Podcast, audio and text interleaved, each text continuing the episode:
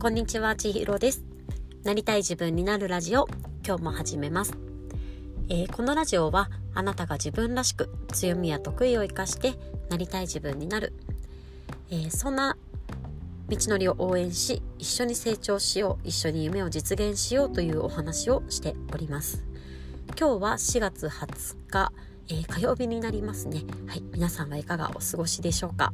だいぶ暖かい日が増えてきましたよね。えー、今日のお話なんですけれども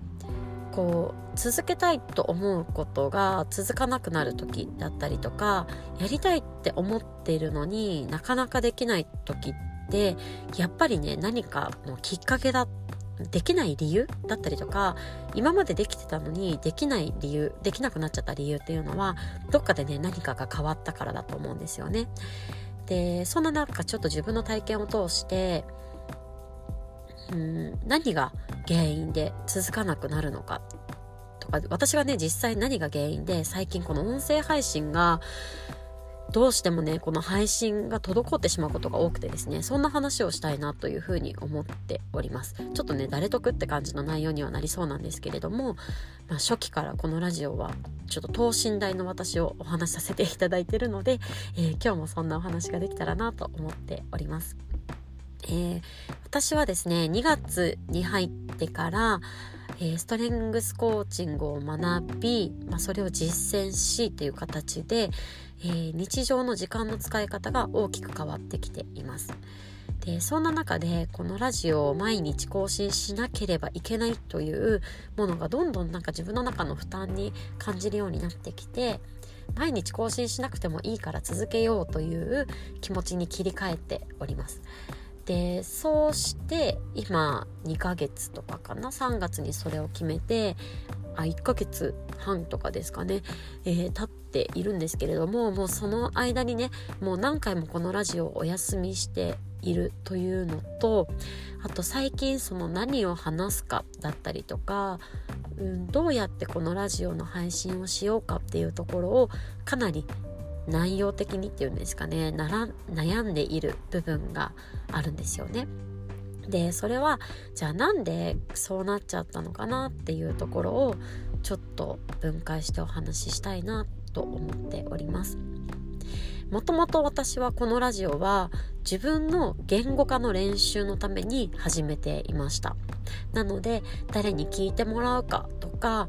何かね意味のある内容なのかとかそういうことはもう全く気にしないでただ毎日続けるということだけを決めて自分のその日の感じたことだったりとかその中で得た気づきだったりとかそんなことをただただ、えー、言語にして言葉にして話すっていうのをね去年の6月1日に始めてで途中、えー、と8月からですね毎日更新に切り替えたんですけれども、まあ、そんな形で、えー、この音声配信を継続してきております。でじゃあねその視点からいくとその一つはこの目的を今見失ってるなっていうのがあります何のためにこの音声配信をするのかっていうところがなんかねいろんな目的とかが増えたりとか減ったりとかそういうのでブレているのでこう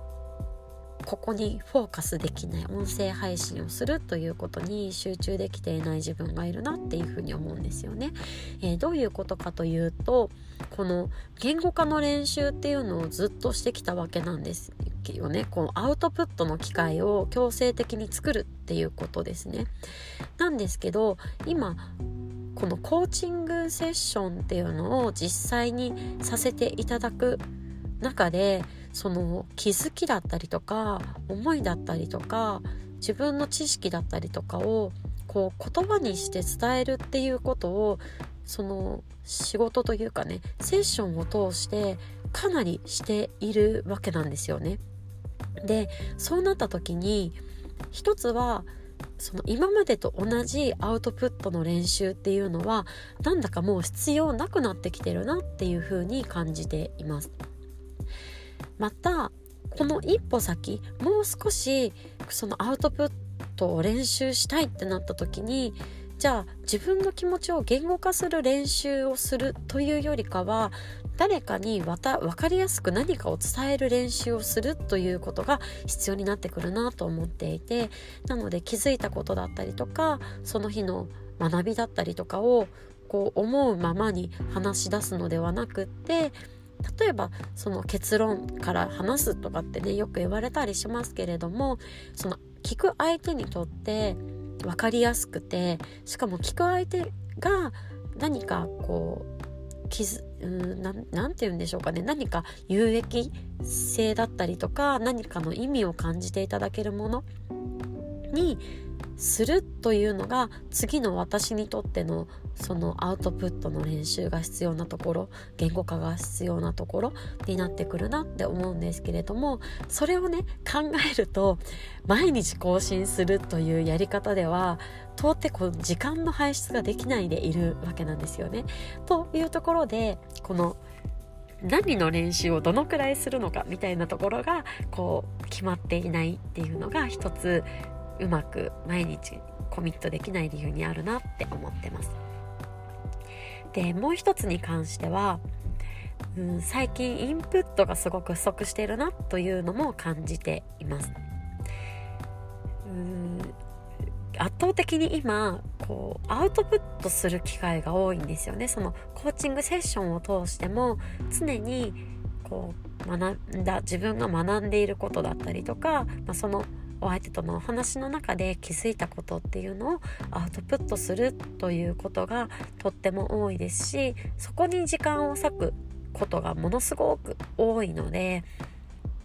うん、うまくそのインプットの時間が取りきれてないなっていうのを感じています。なので何を話そうかなってなった時に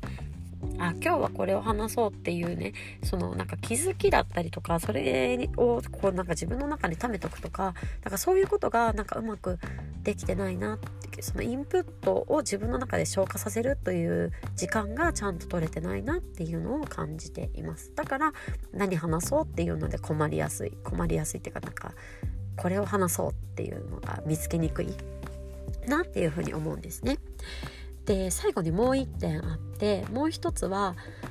こうインプットがうまくできてないなとはいえ今たくさん行動をしているのでその中から得られる気づきや学びっていうのはものすごくたくさんあるんですね。